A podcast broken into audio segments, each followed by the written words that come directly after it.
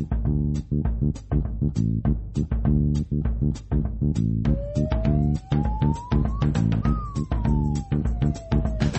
ねねねつもじ。ねねねねつもじ。ね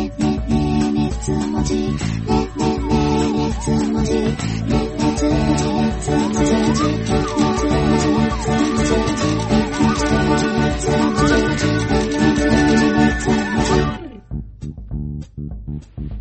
今お聞きのこの番組の提供は II パソコンでお送りしております。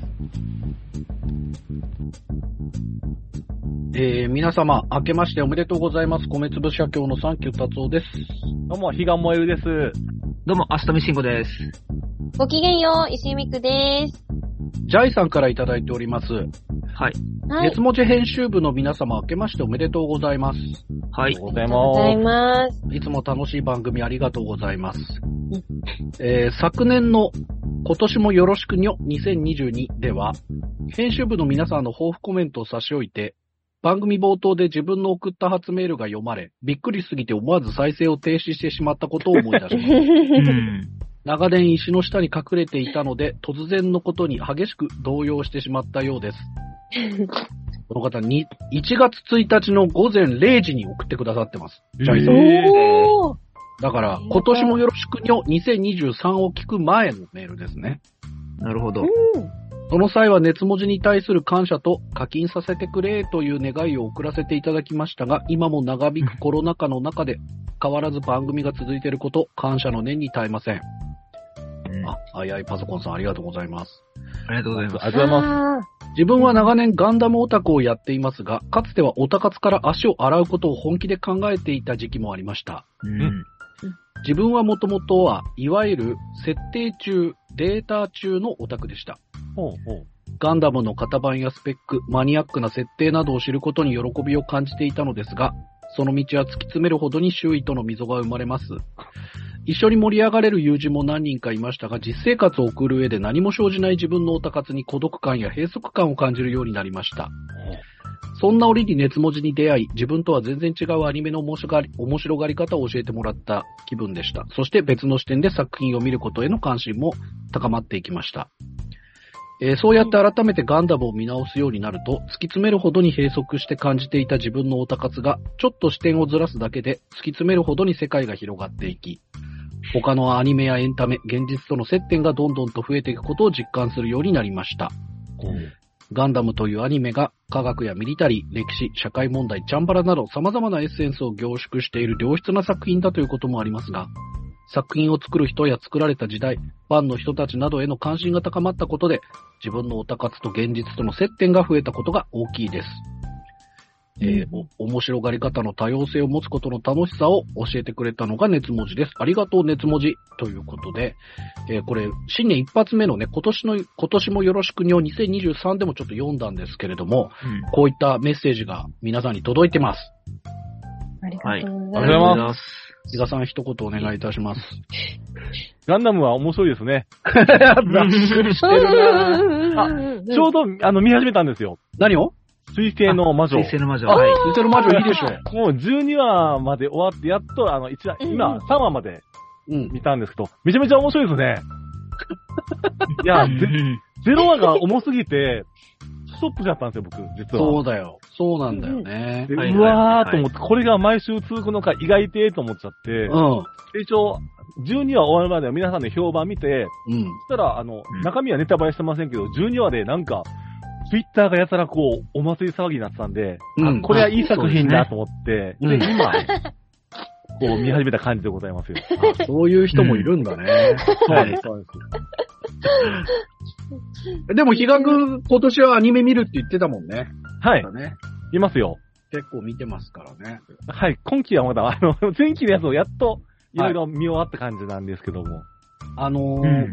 山のすめ見てください、本当に。うんわかりました。見見ます。アマゾンプライム。あのーこのネクストサミットっていう一番新しいシリーズを1話から見れば、あのうんすべてが理解できるようになってるから。あ、そうですね。はいおはい。ーわかりました。ちょっと前半はこれまでの総集編的な感じもあるからね。あ、へえー、そうなんですね。そうそうそう。そそ、の上でちょっと、あの、比嘉君に聞きたい話が結構たくさんあるんだけど。あ、見ますおはい。あのー昨年末結構ね、ビッグコンテンツが続いて、今日までね、あの、編集室なかった間に結構いろんな特集したんです。すずめの戸締まり特集とか、はいはいはい。うんうんうんスラムダンク特集もやりましたし、はい、やりましたね。勝手にアニメアカデミー賞もやりましたし、はい。今年もよろしくにょ2023もやりましたし、うんうんで、結構あの反響のメールが届いてるんですけど、おー、嬉しいですほうね。ほうほう。あのー一番ちょっと反響が大きかったのが、すずめの戸締まり特集はい、はい、はい。で、あのーまあ、みんなで喋ったんだけど、はい。あの、どうしても俺が、あの、聞きたかったことというか、喋りたかったことみたいなのをおまけでね、はい。あの、比嘉くんと喋ったの。ああ、あーはい、はい。ちょっと伊勢市の前で申し訳ないんだけど、いや、聞きましたよ。ああ、いや、やめて。めっちゃ面白かったです。スズメのパンツどうしたんだろうねっていう話をね、ひとしきりおじさん二人で喋ったんだけど、はい。あの、結構いろんな、あの、女性からのリアルなご意見とかもあったりとか、ええおー、やめてくれ。あの、ひっくり返して履いてるに違いないとかね。はあ。まあ、スズメはまずそんなに、あの、汚れないだろうとかね。いやいやいや。あ、はい、二次元だから。二次なるほど、元だから。なるほど、はいなるほど。あの、ちょっと水野江さんからもいただきました。はい。はい。スズメの戸締まり特集の終盤のおまけコーナーの部分を繰り返し聞いて楽しんでいます。なんで？そこだけ？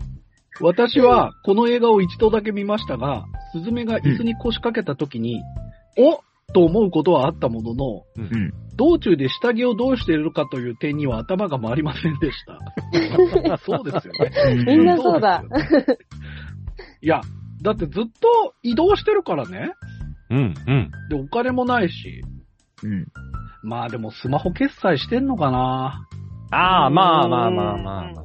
ファミマとか最近おしゃれな靴下とか売ってるもんね。そうですはいね。はいは。はいえー、勉強になりますということでいただいております。そんなことない。あのーそう。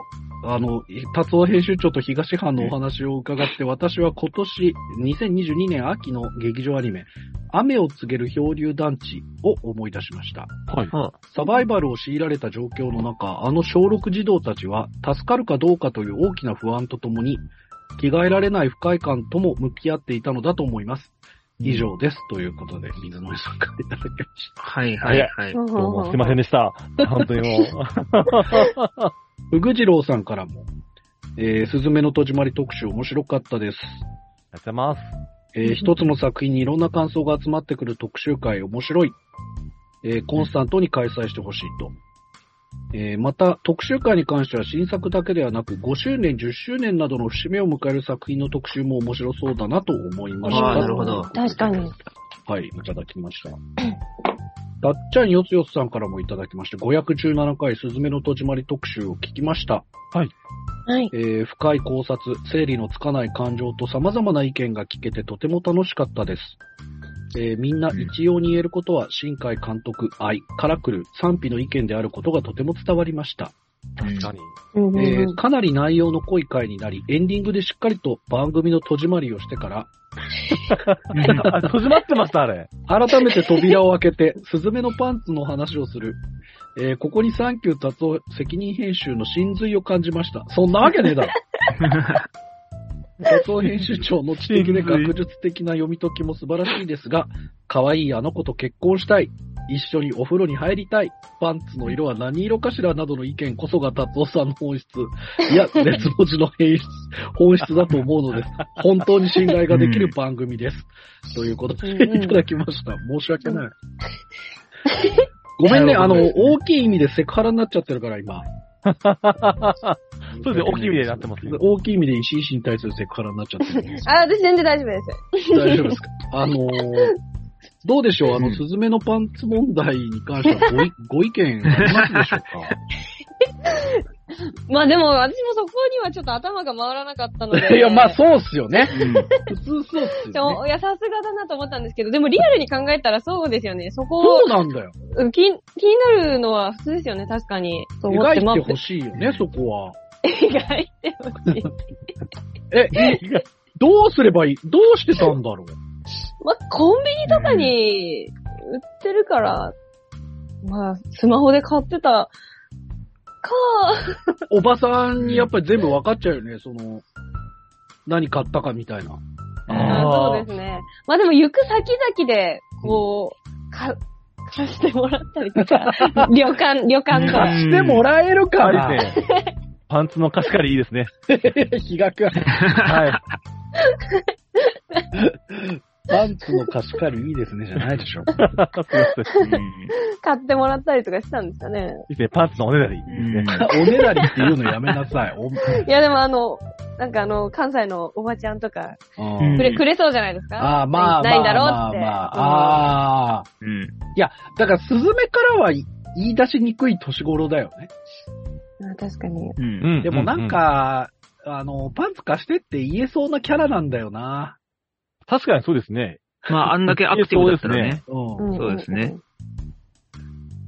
あと、全部椅子から丸見えだよね。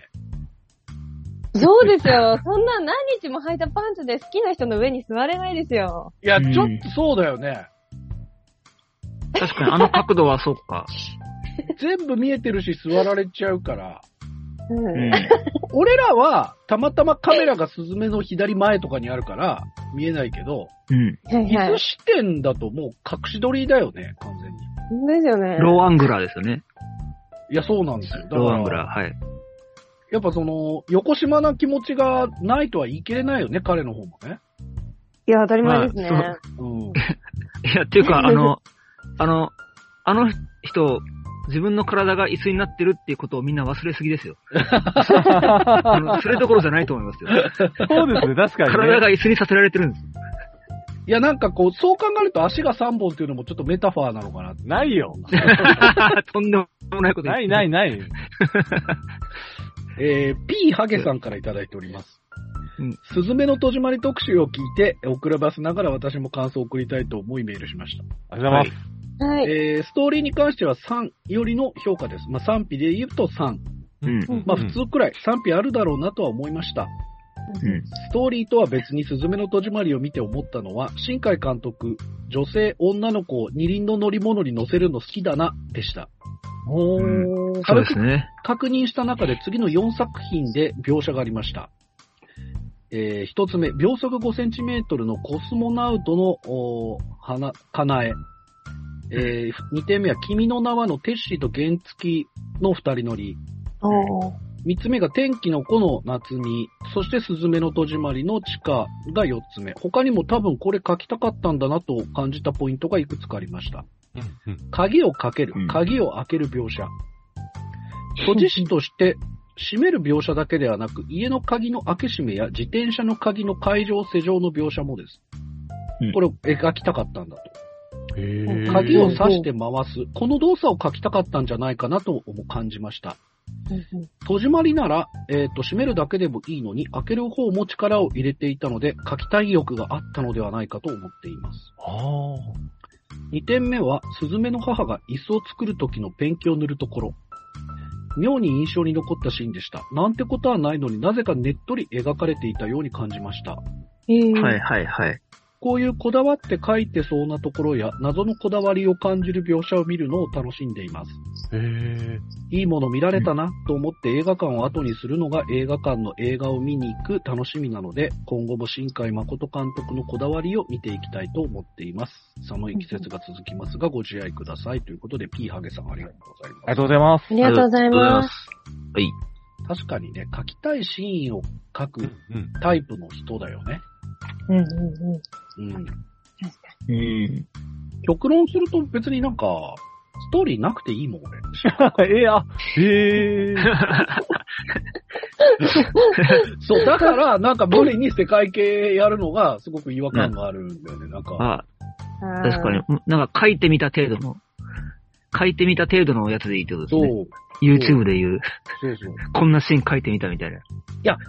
普通に、例えばよ、石井氏が朝起きて、はい。稽古場行って、お芝居の稽古して、笑ったり泣いたりとかして、で、帰ってきて一人でおでん食って酒飲んでるみたいな そういんんう映画だけでもなんか新海監督だったら成り立つっていうか見れちゃうと思うんだよね。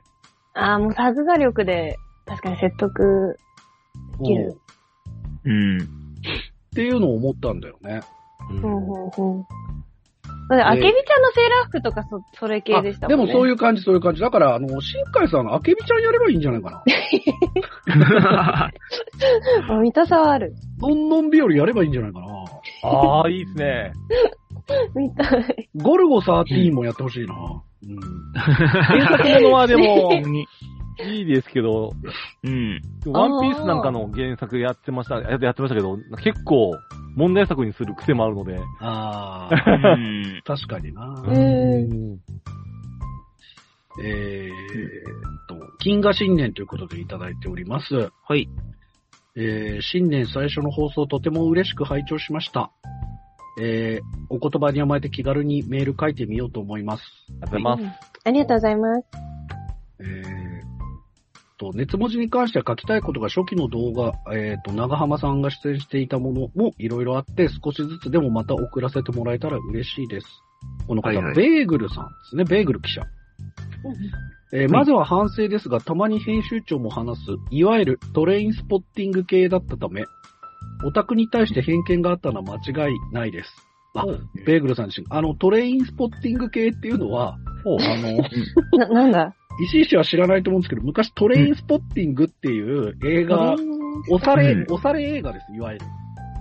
あはいはい。の、イギリス系のちょっとおしゃれでイケてる音楽がかかってる、はい。若者大好きみたいな、ほうほう。あのーなんか大、うん、なんだろうな、サークルのイケてる方の大学生とかが、なんかよく見に行ってる感じの、だった映画ね。うん。陽キャの映画。ごめんね、偏見だけで喋ってますけど。面白い映画なんですけどね。うんはい。えー、ただまあそっち系だったんで、オタクに対して偏見があったと、ベーグル記者は。ああ、なるほど。そしてここ2、3年で熱文字を見るまでは、不女子という言葉は聞いたことがあっても意味も知りませんでした。へーへえ。そっか。うんそして遡ること、兄が中学生か高校の頃、少しオタク気味に思えた時期を通過し、大学進学で東京に行ってしまった後、私は高校生から大学生となった頃、兄の残した机の引き出しからアップルシードが出てきたことを思い出しました。勝手に飽きちゃダメですよ。アップルシードね、まあ映画です。うんそれをたまたま帰省していた兄に、やっぱオタクやったやん。全然わからへん。みたいな軽口を叩くと、関西の方なんですね。いやいや、お前にだけは言われたないわ。と、不敵な笑みを浮かべて隠していたつもりの、丸尾末広の DDT を挙げられた時は、当時のお尻の青かった私には、もう何も言い返せず、苦笑いするよりありませんでした。いやはや懐かしい。丸尾末広さんね、まあ、漫画家ですね。あ漫画家の、はい。そして当時兄が推していた広角機動隊や、その周辺にここ2年くらいで吸い寄せられていて、次に会ったら反省やら何やら兄と話したいと思います。そしてまた酔っています。もう酔ってメールをしないと言った端からこれ。うん最高、最高、最高。まあ、石井イズムですよね。やっぱメールを出すにはアルコールは大事ということで、えー、内容がバラバラですがごめんなさい。ということでありがとうございます。ベいいですね。まあでも、アップルシート広角機動隊、まだまだ、まだまだこの先に、あのー大きな海が広がってますからね。うそうですね。ん。国井さん比嘉さん会の他の方とは異なる感想の係。はい。えっ、と、TL1253。えー、と、反響が大きかった比嘉さんの国井さんオタク訪問会。ああ、はい。おー。お家にね。と、あの、比嘉くんに、あの、国井さん家に Wi-Fi を引きに行ってもらったやつ。そうですよね。何にもしねえから、国さん言っても。散々お父さん何にもできないとか言っときながら、国さんも同じだから。えー私はアニオタではない真っ当な熱文字記者ではないためか、配信を聞いた時に異なる観点から、これは熱文字史に残る奇跡の回だと打ち震えました。うん。年齢的に比嘉さんと国井さんの間にいる私にとって、ギターの話に燃えるお二人のお気持ちがなんとなくわかりつつも、聞いている人をどんどん置いていく、誰も入れない二人の世界に、尊さと同時に既視感を覚えていました。よくよく思い返すと、東京ロリンピックの時の比嘉さんと国井さんと同じじゃねえかと気づき、ほぼ同年代とか長年のお付き合いの影響かはわかりませんが、この二人にしかわからない世界がまだあったのかという新たな発見が、国ファン、比嘉ファンの私にとってとても嬉しく思いだ、思いました。うん。ということで、まあ、あの、寒さが厳しくなりますので、ご自愛くださいということでいただきました。ありがとうございます。ありがとうございます。あ、ありがとうございますなるほど。はいいや、一切こう映像が出てこないんだけど、比嘉さん、はうんはい。。国って、ちょっともうちょっと詳しく教えてください。国でですが、本当になんか、まずまず、うんどんな匂いがしたんですか？あのー、田舎にいるおじいちゃんのお家の匂いですよ、本当に。ええまあ、これあの、これは、おこれはあの、おばあちゃんでも蚊ですよ。で、あの、カレー臭とかじゃなくて、うん。なんか、あ の本当に東京都内かって思えるぐらいのですね、なんかそう、いい感じのお家なんですよ。うん。えええで、なんですかね、サイバーな感じでもし、なんか、ひ一人暮らしの男性特有の散らかってる感じは一切なくて、うん。その一部屋一部屋でなんかコンセプトみたいなのが、もう、なんだアトラクションなんだね。何それ？なんとなくあるんですよ。まあ、ウエスタンランドみたいなこと。入ったらあの、キッチンそのバスルームとかあって、はいで、クリスさんの作業部屋があるんですよ。うん。そこにはいろんな本とかもたくさん並んでるんですけども、うん。で、一方、茶の間の方には、あまあ、クリスさんがたらゆっくりね、こう、座るような、ちょっとでっかいテーブルとかあるんですけども。ちょうど国井さんが座ってお茶を飲んでる時に、国井さん座った目線でね、ちょうどいいところにフィギュアがたくさんこう、ああ。国井さんこれを見れながらこう多分、まあお酒飲まないですけども、うんゆっくりしてるんだろうなって感じがそう。ですね。ミルクティーをすすっていらっしゃるんですよね。いや、あの、まだまだ触ってない、あの、プラモデルとかジオラマがたくさんあって、あれ皆さんに見てほしいんですけどね。あれはあった？あのさ、はい。あの、銀色のさ、はい。あの、玉がさ、ぶら下がっててさ、端っこからカーンってやると、また、右の端っこにカーンってボールが当てると、左の端っこからカーンってボールが出てくやつ。あの、昔、昔あの、家庭教師のノバの CM で見たやつ。あ、そうそう、あの、トレンディードラマとかで水槽がある部屋に住んでるクソムカつく OL とかがよく出てくる。いや、いや、なかったと思いますけどね。そんなイメージで、国井さん見てるんですか？うんいや、国さんすごいよね。い やー、国井さんのお家は本当初めてい、まあ初めてというか、前あの、あのお家は初めて行くんですけども、うなんかね、落ち着く、ゆっくりこう落ち着けるんですよね。わかる。天パに国さん、なんか、ちゃんと整理できてる人だよね。そうなんですよえね。ー、すごい。あの、関口の部屋とかもちょっとリモートするとき、あの、見えるんだけど、はい。やっぱその、すげえ綺麗に整ってる感じが気持ち悪いんだよね。いや、逆に。なんでですか？比嘉くんの部屋も、あはの、基本汚いものしかないんだけど、い。はい。綺麗に整頓されてるのよ。そうですかね。へーそうそううそうんあの、フィギュア置いてあるところとかさ、ああ、そうです、そうです。あ、そういうのはそうです。うんあとゲーム積んであるところとかさ、ああ、そうですね。うん。はいはいはい。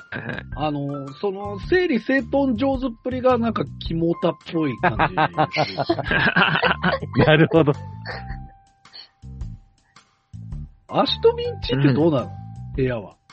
今本当にお部屋になっちゃってて、え、アシトビ掃除できないタイプなんだ。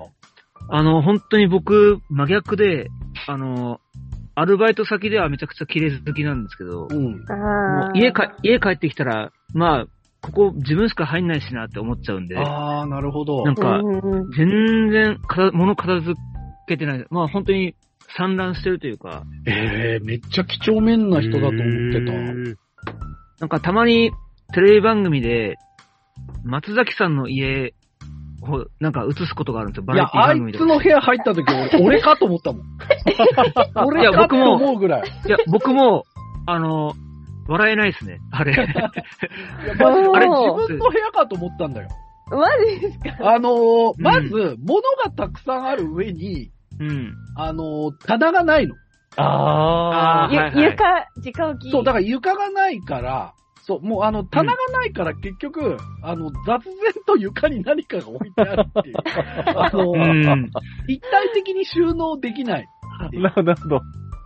いや、そうなんですよね。なんか、これをこの辺に収納しようっていうイメージは頭の中にあるんですけど、うん。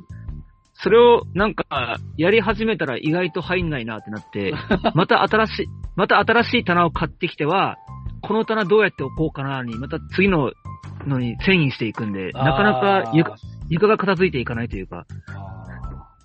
で、その上、ね、同人誌とかもどんどん買ってくるし、ってなると、結構今、あの、割とピンチですね。そうなんだ。本当にねそうなんだ。いや、その点、国さんは棚を作るとこからしますからね。ああ、素晴らしい。本の高さを測って、ちょうど綺麗になるやつをあ DIY れは、マジで気持ち悪い。うマジで気持ち悪い。ベランダとかまで有効活用してるから、あの人。そうです。してます。んしてます、してます。あの、めったに使わないものは、なんかその、密閉できる超巨大、あの、だから、いわゆる、あの、死体を遺棄する用のさ、なんか箱みたいになるじゃん。え、え言い方、機械はなかなかしないですよ。あまあ、でもありますよ、あの、ベランダにね、置く用の。あるよね。あります、あります。雨が入んない。すげえよ。え 石井氏はどうなんですか？まあ今、配信とかもなさってるから一応部屋の綺麗な部分はあると思うんですけど。な、なんか、私は、あの、物が別にないのであ、散らかるって感じでもないんですけど、こう、うん家事が絶望的にできないので。あの、洗濯物と食器の洗い物が、こう、もう2、3週間分ぐらい、こー、はいはいはいはい。う、なってて、もう洗濯物なんか今真横にありますけど、もうカゴから、あの、落ちてますからね、入りきってないんですよね。山になって。ちちょっと待って、あのー、比嘉くんの顔が生き生きしてきてるんで、これ以上喋んないでも違いますよ。妄想してますよ、そんな、そんな。おしのがさと思ってませんから大丈夫です。あ、まあでもいいね。まあ、まあ、お来部屋に住たいですね。んでるのは燃えますよね。あそうなんですか。えー、鎖骨ポッケ記者からいただきました。ありがとうございます。はありがとうございます明けましておめでとうございます。ありがとうございます。おめでとうございます。勝手にアニメアカデミー賞2022本年度も楽しく拝聴いたしました。はい。えーせっかくなので自分でも考えてみました。いいっすね。うん私が発表するのは、拾った命に責任を持ついい男賞。おー。ノミネートキャラクターは以下の3名。えー転生したら剣でしたの師匠。はい。はい。リコリスリコイルのミカ。うん。ああ、なるほど。そしてパリピ孔明のオーナー小林。おー。確かに。えー師匠は過保護が同行している。ミカは養い後、えー本人に、えーっと懺悔してしまうという心の弱さが露呈しており、もちろんそこがキャラクターとしては愛おしく魅力ではあるのですが、命を落としそうだったヒロインの未来と強さを信じ、一歩引いて見守る不正を最も感じたのがこの方。対象はオーナー小林さんです。おめでとうございますおー。あ、あら。おめでとうございます。三国志オタである点ばかり言及されていますが、今年一番かっこいい男性キャラだと思ってます。ああ、うん。サポスポ歴史ありがとうございます。ありがとうございますあ。りがとうございます。確かにパリピ孔明はあの、オーナーが一番面白かったかもね。そうですね、面白かったですね。えーまあ確かに。ね、なんか、ね、あんなね、人数を抱えてやってるわけですからねう。ん。うん。で、しか、も、なかなか日の目を浴びない子を、まあ、ステージにずっと立たせてあげてるっていううん点も、ちょもうちゃんと応援してあげてる感じがそうだよね。伝わってきて、うん、うん、何より、孔明の格好してるわけわかんないやつを雇ってるっていう。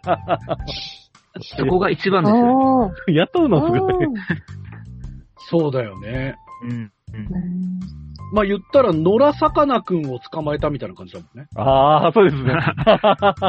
ギョギョギョーね。さかなクンがもう普通にあの格好で街を歩いてて、いいね君みたいなことだもん。言えないです。うん絶対言えない。あ魚好きでも言えないですよね。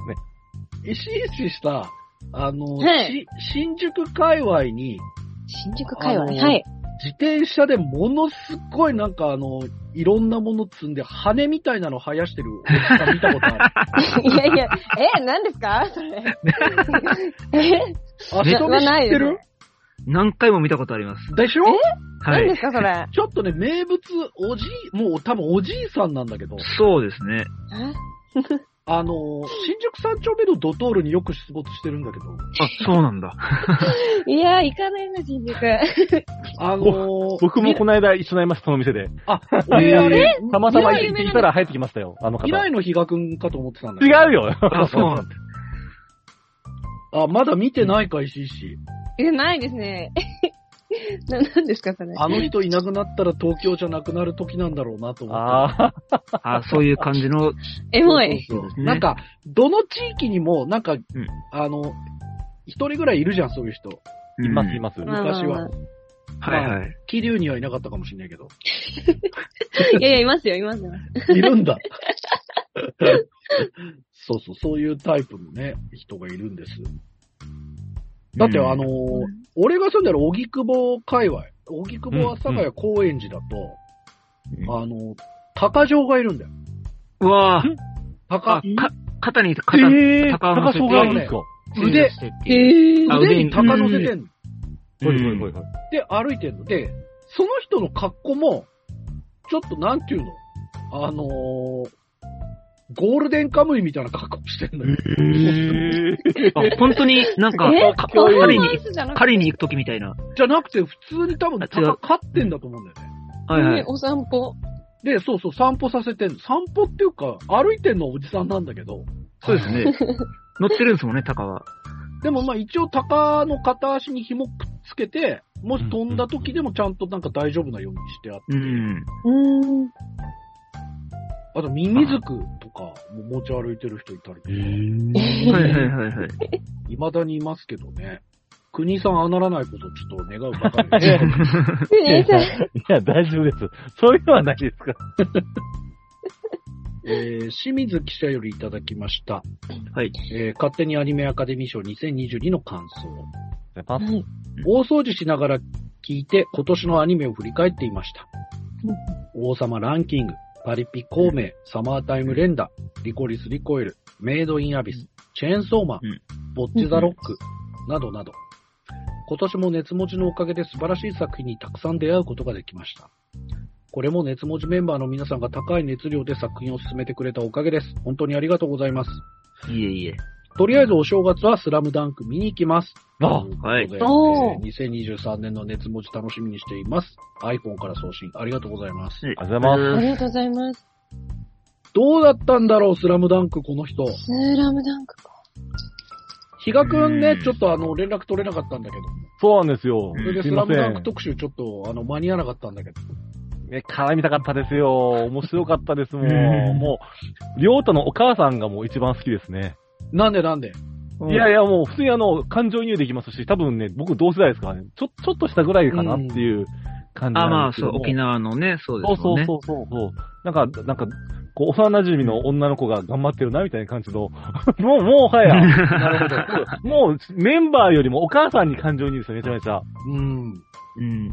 あのーお母さんが多分、あの、観客代表というか、その、映画を見に行ってる人代表だと思う。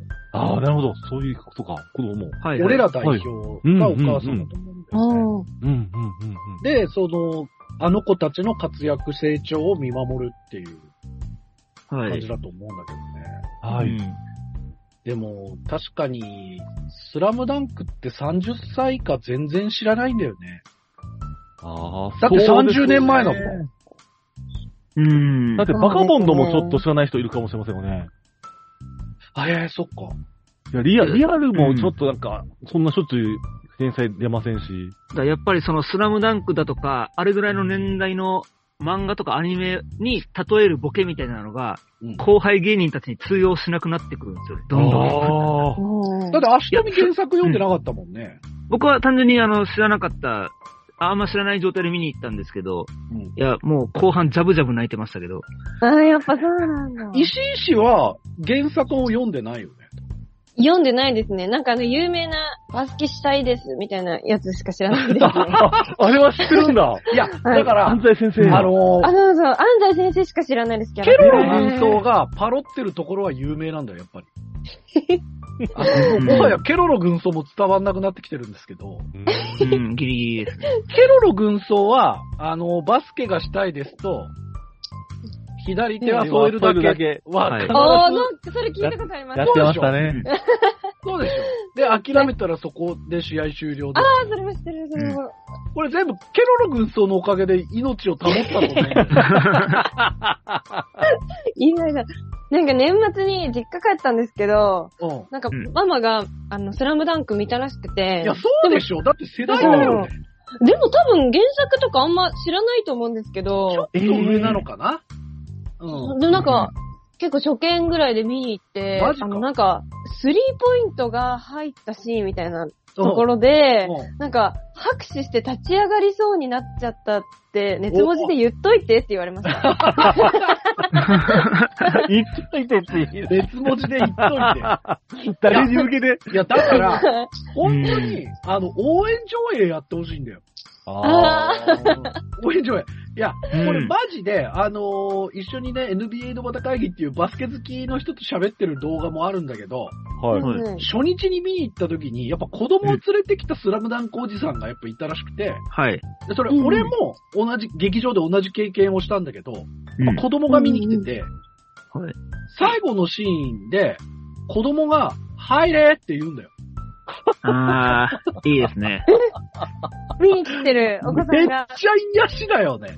いや、もうそうだよなって思うよね。へー。俺らは知ってるけど、確かに初めて見る人からしてみたらもう、入れだよなっていう。はいはい。いいですね。うんもうプリキュア応援上映と一緒ですよ応援上映と一緒ですよ。えー本当に。確かに。比嘉くんはどうだったのかな？スラムダンク。いやいやいや、もうめちゃめちゃ面白かったですよ。何が面白かった？もう何が面白かったって言えば、沖縄のシーンが多かったところが、そうかいあとみくんもだと思いますけど、あ、なんか沖縄？だって、足とみ、あ、ごめんね、石石。申し訳ないね。ちょっともう、え、全然。あの、足とみんちの多分近くなんだって。あえ？マジっすか。あ、一応なんか、まあ、まあ、そう言われてるらしいんですけど、なんか、僕の、あの、地元の、まあ、市内うんが、あの、そ、の、宮城亮太の実家がそこなんじゃないかっていうふうに言われてるらしいんですけど、えー、だからもしかしたら、なんか、ああいう、本当に、えっと、ああいう感じの、まあ、お家はたくさんありますけど、なんかまあ、海沿いなところも共通してますし、あはいはいあの絵の雰囲気はなんか懐かしいなって感じは、すごいしましたけど。比嘉くんは、うん。どっちかっていうと黒子のバスケの方が好きなんだよね。どっちかっていうと、まあ、どっちかっていうと大ですよ。もちろん、もちろん、スラムダンクは読んでましたから。あ、読んでたんだ。はい、スラムダンクは、だってあんだけ流行ったら読んでますよ。もうバリバリ読んでました。好きなキャラは、まあ、あの、だいたいキャラの魅力しか語らない比嘉さんですけど。あの、女の子じゃないですか、やっぱり。な名前も出てこないですか桜子でしたっけ女いるんですか？どの、どの女の子？あどのの、女の子花道が好きになった女の子。ああ、そうそういうことか。春子さん。後半全然出てこねえなってやつ。まあ、もう、モブだよね。ねえ、あんな可愛い子って思ってましたけど。そうですね。今回の映画でもね、もねえ、全然。出てう、ちょっと出てくる程度の。あ、そうなんだ。あの、原作だと、あの、湘北ベンチになんか常にいる感じの、まあ実況みたいな感じの役割なんだけど、はいはい。さすがに映画化された時に、まあ体育館でやってるから、うん。あの、ベンチに部員じゃない奴がいるのはおかしいだろっていうことになり、へー。あの、普通の椅子の観客席で見てる感じになったから、あの、桜木の花道の友達たちとも一緒になってるね。そうですね。扱い的に。はいそうね、初期はね、そのあの子と付き合うためにみたいな感じがあったのに、なんか、全然、まあ、は花道がバスケを、ね、バスケを始めるきっかけになった子なんでね。あーってのも。本当にその辺の、そう、花道が最初に春子と出会ったシーンとかも、マジで一瞬だけ、みたいな。そう、あった。うんでもなんか一瞬だけですよ昔のアニメっぽい絵で表現してくれててすごいねよかった。一応新しく描いた絵ではあったっぽいですけどね。うん。うん見た感じ。うんなんか懐かしかったです。そうなうんの。だから前、ちょっとね、こここでも話したんだけど、俺とか比嘉くん世代は、うんうん。あの、沖縄の北中城っていう本当に奇跡のチームがあったんだよ。よかった。バスケのね。北中城優勝した時、マジでびっくりしたんだよね。いやー、そあ、すごいですよ、あそこ。あれ本当奇跡の世代みたいな学年だったよね。え、それは、ま、漫画の話ですか？いや、あの、リアルの話。あ、リアルな話そう、俺らの時は、その、まあ、のし、秋田の能代工業っていうところが、まあ、永遠に強かったんだけど、うん。王朝みたいな感じだったんだけど、北中城は、あの時優勝したんだよな。そうそうそう。えーっと、群馬、石井市の群馬だとどこなんだろう。高岡、ええー高岡の方強かったかな。うんまあ、ごめん、ちょっと全然、うろ覚えだったわ。高校バスケのうんね、あれで。はいはい。いやいや、見に行くから、スラムダンク。でも絶対見た方がいいですよね。いやー、どうだろう。いやいや、どうだろう知らないしね、原作。いやでも知らなくてもママが面白かったって言ってすごい勧めてきて。あれ、映画館で見た？ら絶対いいですって、あれ。後でね、動画で見ても絶対半減しちゃいますよ。ああ、やっぱそうなんですね。うん。あの大画面でやっぱり見ないとっていうのが。そうだね。できえれば私、その、アイマックス。うん。熱文字のスラムダンク特集がもうすごい、反響がすごいなって、ハッシュタグ見てて思ったんで、ちょっとまうんまだ聞かんどこうと思って。ごめんごめんごめん。うん。聞かない方がいいよ。見てからにした方がいい。まあだから見に行った人多いってことですよね、それほど。うんそうだねうーん。えー、クールミント記者からちょっと長いメールいただいたんですけど、せっかく足富記者がいるんで、あらはい。えっ、と、1月3日にいただきました。明けましておめでとうございます。おめでとうごおめでざいます。とうございます。えー、熱文字の編集部の皆様、そしてにリスナーの皆様の熱量の高いアニメ語り楽しみにしています。はい。えー早速ですが、去年に続き今年も勝手にアニメアカデミー賞、アニソン賞を考えたので発表します。うん。はい。えー好きな曲がいっぱいあったので選ぶのが大変でしたが、足富先生と被るうことななく6曲選ぶことができました。はい。足富先生のがまずあって、で、ちょ保管みたいな感じのね、6曲。うーん。はい。1曲目、えー気分上々。うーん。ままあそうですよまあ、ね。パリピ孔明のエンディングですよね。はい。あれ。2006年にミヒマル GT がリリースしヒットした曲のカバーになりますが、パリピな作品にぴったりな選曲だと思いました。えー物語の最初は A 子と諸葛孔明の二人だけで歌っているのですが、物語が進むにつれて仲間が増えていき、その度に一人ずつ歌うメンバーが増えていくという演出が見てて気持ちよかったです。うん。気分上々といえば近年では D4DJ でもカバーされており、はい、そうです。うん。パリピ孔明のアレンジとは違った、もっとアップテンポな仕上がりになっているのですが、どちらのバージョンも、えー、彦田元気さんという DJ の方が編曲されているそうです。へえ。気分上々に関しては、足富先生なんかありますか？あの、僕がもともとミヒマル GT の追っかけをしてて、えー、えはい。あの、まあ、本当あの、ファンというか追っかけをしてたんですよ。どういうこと？んあだからあの、ラジオの公開収録見に行ったり、え歌番組の歌収録見に行ったり、学園祭見に行ったりとか、それぐらいのレベルのファン、追っかけをやってで、たんですよ。オタクになる前？前ですね。まあでもな、えー？なってからもちょくちょく、そうなんだ。本当に本当に活動休止、ラストライブを見に行けなかったのが一生心残りになってるぐらい好きで。で、今こういう感じでなんかアニメソングとしてなんかカバーされてる感じは、うんうんなんかすごいあり、すっごい嬉しいですね。そうだよ。ええ、そうですよね。確かに、あのー、みひま、まあその気分上々は、もう D4DJ の方もあ、あの、アレンジもあったりしたので、うんうん。だからその、これは、その、カバー曲をエントリーするかどうか問題みたいなのも結構あ、あ自分の中であったので、なるほどわかるわかる。まあ、まあでも言っても自分も、チキチキバンバンエントリーさせてますけど、そうだねチキチキバンバンもカバー曲なんで、うんそういえば。そうね。まあ、まあどうでもいい問題っちゃどうでもいい問題なんですけど。葛藤したんだよね。はい。そうなんですよね。まあでもいい曲ですよね、本当に。えー、2曲目、レベル。はい。えー、これは柳柳さはいん。と、柳さんだ。えー、ザ・シックス・ライさん。はい。えー、天才王子の赤字国家再生術のオープニング曲。はい。個人的に2022年のアニソンの特徴として、恋は世界征服の後でのオープニング曲、大石昌良の恋はエクスプロージョン、 featuring 田村ゆかりや、えーかぐや様は告らせたいウルトラロマンティックのオープニング曲、鈴木雅之、えー featuring すぅ、えーギリギリ。はいそ。して、オリエントのオープニング曲、花村想太 Lil' Fang、Break It Down など、男女のコラボ曲が多いというのがあるような気がしたので、はい。そういう曲から一曲選ぼうと思いました。うん。うん。その中でも、やはり俺の青春ラブコメは間違っているシリーズのオープニング曲でおなじみの柳凪さんと、ゴールデンカムイシリーズのエンディング曲で知られるエレクトロロックバンド、 THE SIXTH LIEの、コラボ曲ですが、とにかく疾走感があり、クールでかっこよく、それでいてちょっと切なさのあるメロディーが最高でした。うん。えー、ということですね。うん。はいいですね。確かに、こういう感じのね、あのーまあ、コラボ曲って言い方があるかわかんないですけど、まあ、うんフューチャリング楽曲みたいなのは確かに増えてきたので、うん。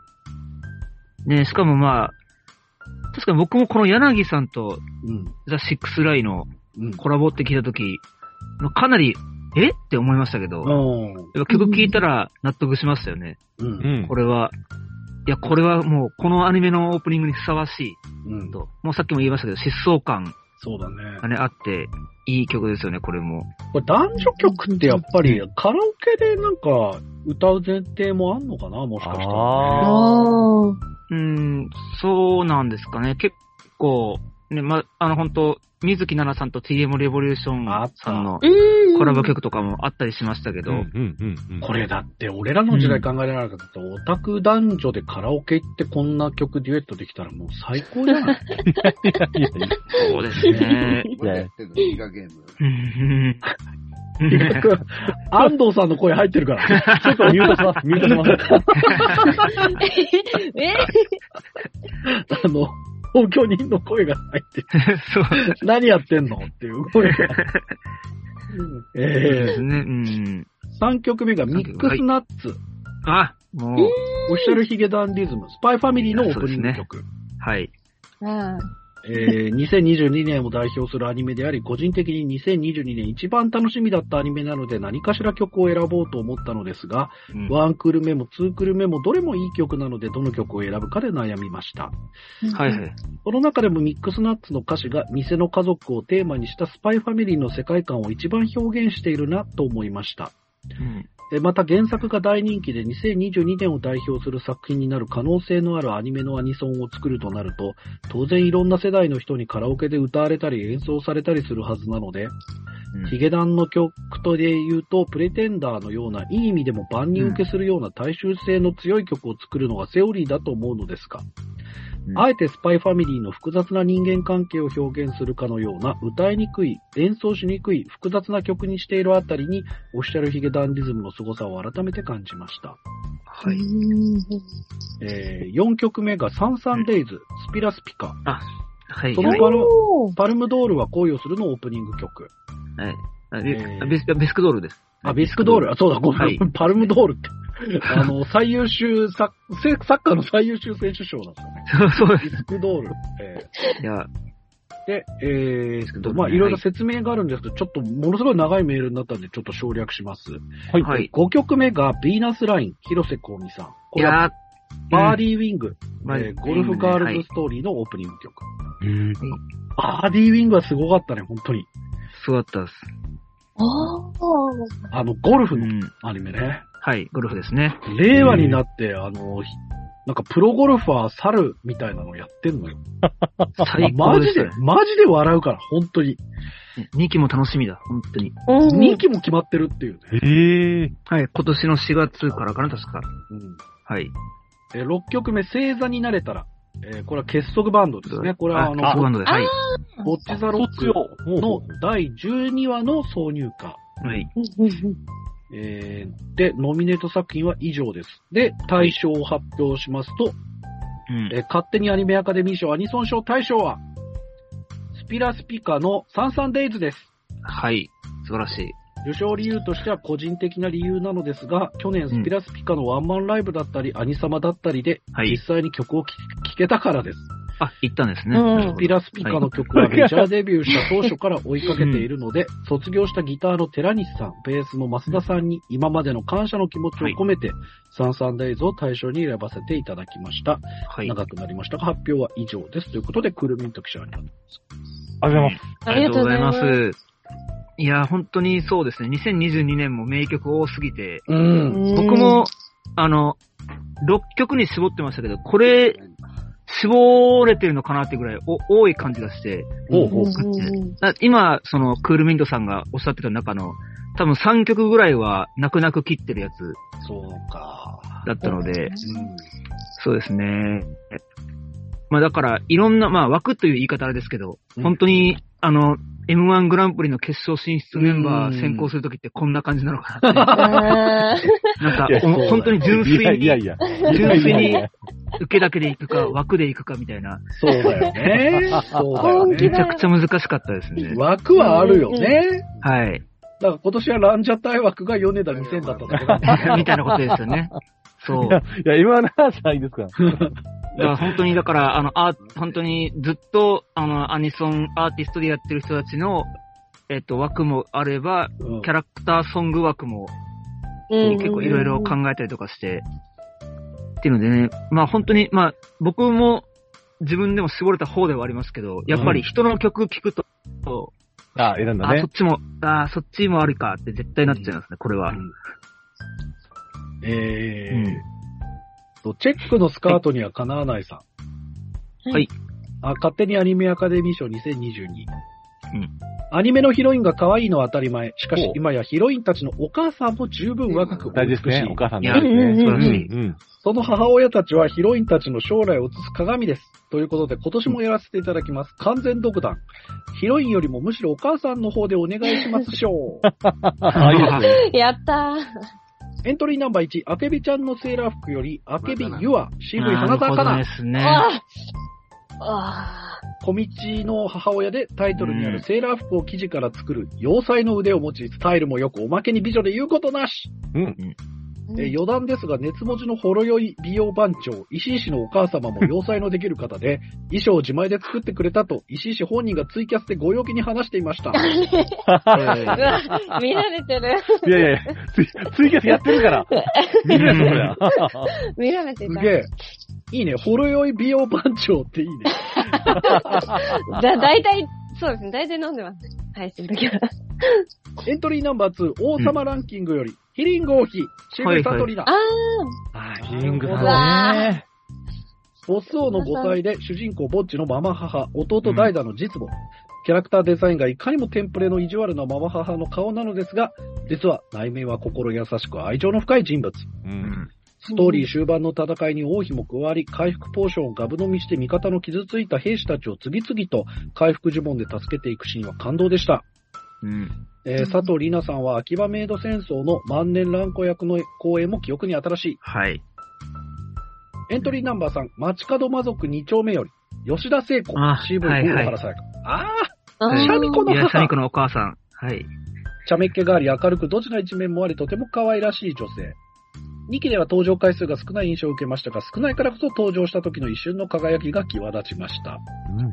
こんなの言い方次第じゃねえかっていう話。エントリーナンバー4、宇崎ちゃんは遊びたいダブルより、宇崎月、渋い早見沙織。まあそうですね。はい。あ主人公、宇崎花の母親、宇崎ちゃんのすごいでかい胸は母親譲りらしく、お母さんの巨乳である。はい普段は糸目だがたまに目を見開く。柔らかい人柄だが先走った想像でいろんな誤解をしてしまい、桜井くんが、えー熟女好きだと思い込み自分を狙っていると勘違いするところは傑作でした。なるほど。エントリーナンバー5、Do It Yourself より、セルフの母、CV 井上貴子。あはい、はい、はい、はい、ー。はい。そっか、井上さん、相変わらずお母さんやってんだな。いや、うん、そうですね。いいでしょ。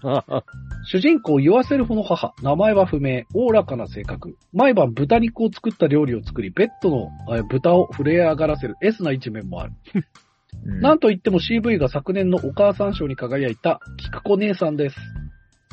ということで、5人、アケビユア、ヒリング王妃、吉田聖子、宇崎月、セルフの母。えー、それでは、完全独断ヒロインよりもむしろお母さんの方でお願いしましょう。対象の発表です。エントリーナンバー3番、町角魔族2丁目より吉田聖子さん、CV、大原さやかさんです。あーおめでとうございます。おめでとうございますおめでとうございます。何のおめでとう本当にこれ、本当にこれ、しょうもないよね、人の聞いてるとね。本当にそうですね。しかもいない人のやつは。えー、大原さやかさんとのマッチングが街角魔族が2期目ということもあり、相まってより馴染んでいて定番の安心感を生み、母親の存在感が際立っていたというのが表向きの理由で、対象の選考理由を大きく占めるのが、えー、小生が大原さやかさんが好きという理由です。ということだよね。あいや、それ言われたらもうね。うん知ってたよ。だってエントリーしてる時点でもうおかしいなと思ったもん。登場回数が少ない印象を受けましたかって少ないんだよ。いいですね。あ、あのーうっすら入ってる声は、あの、幽霊の声じゃなくて、比嘉君の同居人そうですよすいません、あの、すいません、本当に。いや、でもキャラクターの母親、キャラクターの母親枠で言うともう本当に、まあ、比嘉さんともうん。ね、話したことありますけど、やっぱり、うんあの、ママキュアっていう、なんか、ジャンルというか、ママキュアか。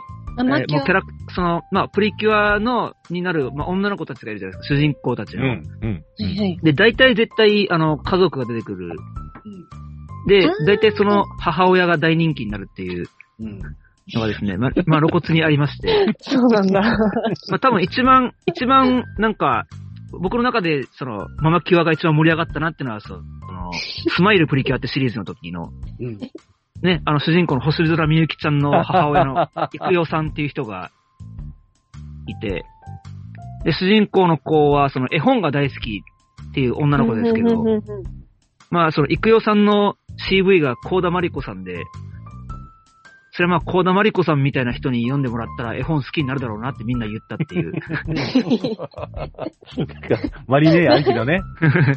そうですね。まあでも本当にね、いろんなキャラクター出てきますけどね。うん。やっぱ、その今回、今やってる作品でも結構家族が飲食店、あ、じ家が飲食店やってるとか、うんなんかグルメ関係やってるとか結構出てくる機会が例年のプリキュアより多いので、うん。あーまた今年のプリ、ママキュアが盛り上がってる感じですよ。需要を理解して。うんはい。もうすぐ終盤ですよね。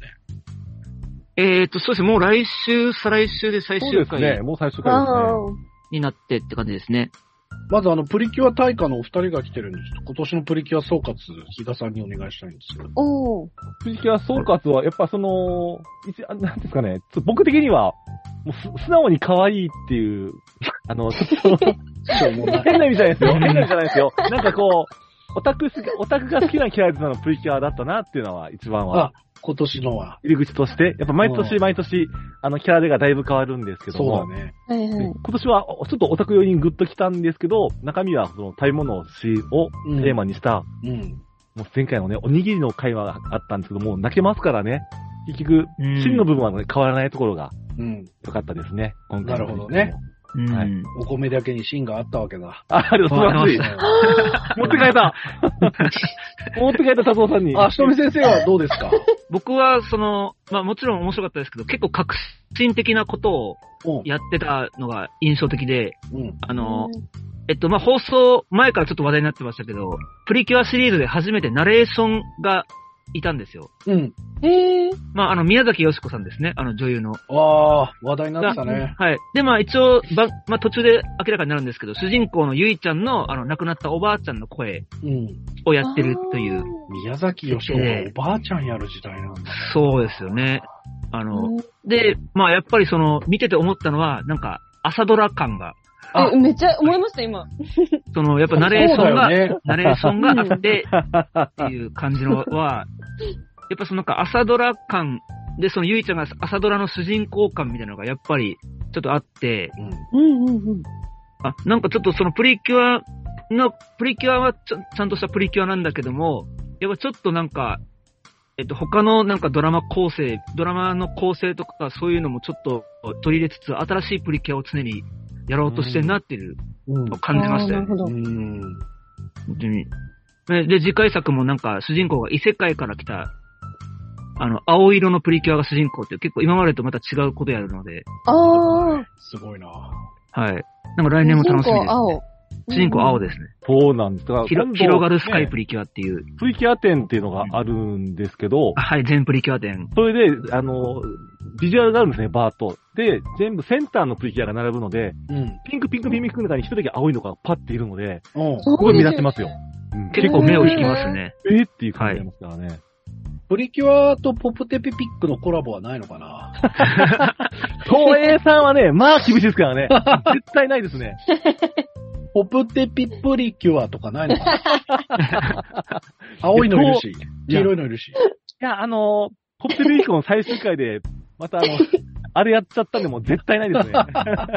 絶対東映怒ってますからね。ね特撮ね。絶対怒ってますからね。ね、アメトークでプリキュア芸人やるのも結構ハードル高いらしいですからね。そうなんだ。やっぱそうやってブランドを守り続けてるんだうんいや、だよね、それがあの、いじるなっていうことだよねですよね。本当そうです、そうです。まあそうなんですそういうパことンタさんと一緒だから。あでもそうです、そうですね。うんそうですね。サンタパロディとかサンタコントやめろっていうことですよね。はいやっぱ夢を売ってますからね。はい。ちなみに石井氏はプリキュアとか見てたのかな？あ、プリキュア見てましたよ。すえっ、と直撃は何プリキュアだった？のあ、全然初代ですね。え？おー。そうそっか。まあ、初代から5ぐらいまでが、まあ、私たちの世代ですかね。うん2004年が初代なので、あそう考えたらそうか、18年ぐらい前プ。リキュア5までか。うん。そう、いやでも私結構中2ぐらいまで見てたので、結構な大人まで見てたね。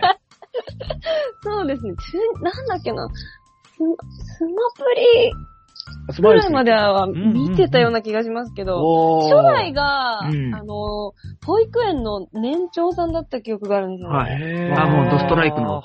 そうですね。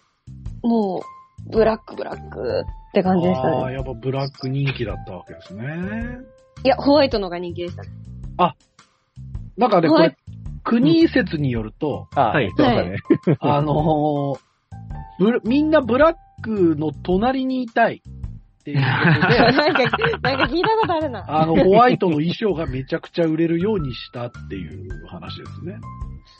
やっぱりみんなかっこいい女の子好きってことですよね。そういうことなんだよ。う。うんん。石井氏、男装のお芝居やろうよ。いや、でも、でも、その、私、その国井さんのその説、結構自分に当てはまってるんですよ。あそう 私は、あの、ボーイッシュな女が好きなんですけど、うん。うん自分がそ、それになりたいわけではなくて、うん。その、やっぱり、隣に立てるような女になりたいですね。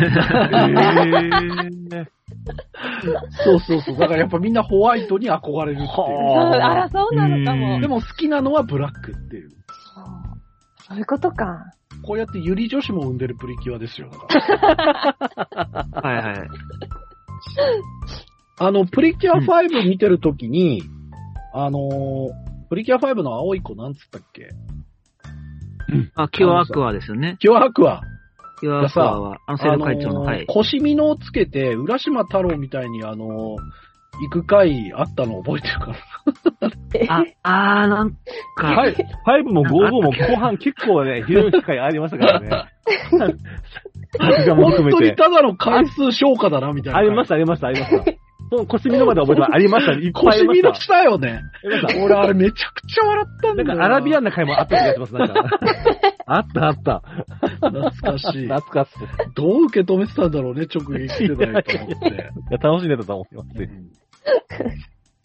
えー、じゃあちょっと素早くいきますね。小倉記者ありがとうございます。ありがとうございます。ありがとうございます。勝手にアニアカデミー賞当て。えー、私のアカデミー賞は今の私の部費部の投稿に倣って命大事に賞。えー、うんウマ娘プリティダービー、サイレンススズカ役のお高野麻里佳さん。はいはい。アイドルマスター、シンデレラガールズ、夢見りあむ役などの星希成奏さん。マスケ先生、あはい。あ、そうですねせいなち。ゃん。そして、ラブライブ、虹ヶ咲学園スクールアイドル同好会、優木せつ菜役などの楠木ともりさんです。はい。そうですね。それぞれ私が知る限りうん病を患い、SNS 発信などをお休みされたり、役を降板したり、無期限の休養に入られた方。うん私も小さいものとはいえ長年は病を患っている身としては同情を禁じ得ません。あ、そうなんですね。アニメのキャラに魂を吹き込む声優の方がお辛い思いをされているのなら、少しの間でもいいから休んでほしいなと思い、この賞にさせていただきました。うんうん。その上でもう一つ、よく頑張ったでしょうの対象を歌われるもの、えー、二人の白白鸚ロ。はい。えー主演、オシュトル、白を演じられた、利根健太郎さんにさせていただきます。はい。ストーリーでは一期最終回にて本当のオシトルが亡くなり、遺言で主人公のハクが仮面をつけてオシトルとして成り変わります。本来ならば今は亡き藤原啓治さんがするはずであった役を。一期にてオシュトル役であった利根さんが見事に演じられました。うん。あれはもう利根さんが代役をされたのではなく、お二人の演技あってのキャラだと思っております。うんえーかなり硬いアカデミー賞になりましたが、こういうのも一つあっていいかなと思ってメールしました。うんはい小倉記者、ありがとうございます。ありがとうございます。そうね。何まあ、山、まあ、比嘉くんもずっと歯に穴開いてるからね。どういうこと もう、歯に穴枠は毛は抜けるわ、もう。現代医学でもどうにもできないですからね。どちらも。ただ、あのー、牧田さんはハゲは病気じゃないって言ってたよ。なんで言ってるんですか、あの、大先輩は。えー、で、あとは、じゃあ、これかな。たとえ、この方は、ライジンさん。ありがとうございます。ありがとうございます。いろいろありますが楽しいことがありましたのでメールします。あら。私は1978年生まれの43歳。うん。息子は今年19歳です。あら。今時の子はアニメが日常になりオタクのおの字もなく普通にアニメを楽しんでいるようです。うん。うん、うん。ふとしたことで声優さんの話になり、ガンダムのシャア大佐の声優さんの話で盛り上がっていました。そこで勇気を振り絞り、熱文字を進めました。え？なんと、おえ？石井氏よりちょっと下の人ってことですよね、うん19歳。その道を極めた人たちの貴重な話が楽しく聞けるから、ぜひ聞いてみなと言ったら、前に進めてくれたプラストの人？と聞き返してきました。あ、これはあの、僕とか国さんがやってたワウワウプラストっていうどう、まあ、動画配信。まあ、未だに YouTube とかにアーカイブアップされてるんですけれども、うん。それを覚えててくれてたと。えうんうんー、うんうん。はい、はい、はい。えー以前、プラストのアニメ制作の話を進めてました。息子とこんな話ができて嬉しかったです。これも進めうん。ができるコンテンツがあってくれたおかげです。ありがとうございます。えー感謝をお伝えしたいことがありましたので、はあメールします。ということで、えー、ライジンさんありがとうございます。ありがとうございます。えーありがとうございますありがとうございます。すごい、いや親子の会何話になってる。何よりでも、そうですね、お親子の会話がそもそもあること自体が、そうだよね。ね、素晴らしいですよね。でも、石井氏もね、お母さんにスラムダンクの感想言っといてって言われてる。そうですよ。なんか、パパも聞いてるらしいですからね。ええー、ちょっと、スズメの戸締まり会は聞かないようにしてもらいたいな。スズメのパンツ会。おい、通常パンツって言うな。パンツ会って言うな。パンツ会。違うから。いやもう、スズメの戸締まりはスズメのパンツの話でしょう、やっぱり。違います。主人公はスズメのパンツだと思います。違います。主人公になっちゃった。最終的に。ずっとそのことが頭から離れないからね。なんとか解決してくんねえかなって思うんですけどね。え、なんかほんと、この熱文字にメールを送ってくれる人全体的にそうなんですけど、なんか、我々がなんか、専門家みたいな扱いするから、なんか、あの、あくまで個人の意見ですってことを忘れないでそうですね。そうです。それは忘れないようにしないけませんね。マジでなんか、言ってること全部正解みたいなこと言 言ってもらうと困る。そうです。いい加減なこと言ってますから。うんはい。ほんと、あの、達夫さんの言う通り、なんかキャラクターが指してる傘の色は、パンツの柄を表してるわけではないので、別に。あれはあの私の学説ですから。はい。学 生そうですありがたいですね。うんたくさん聞いていただいて。ありがとうございます。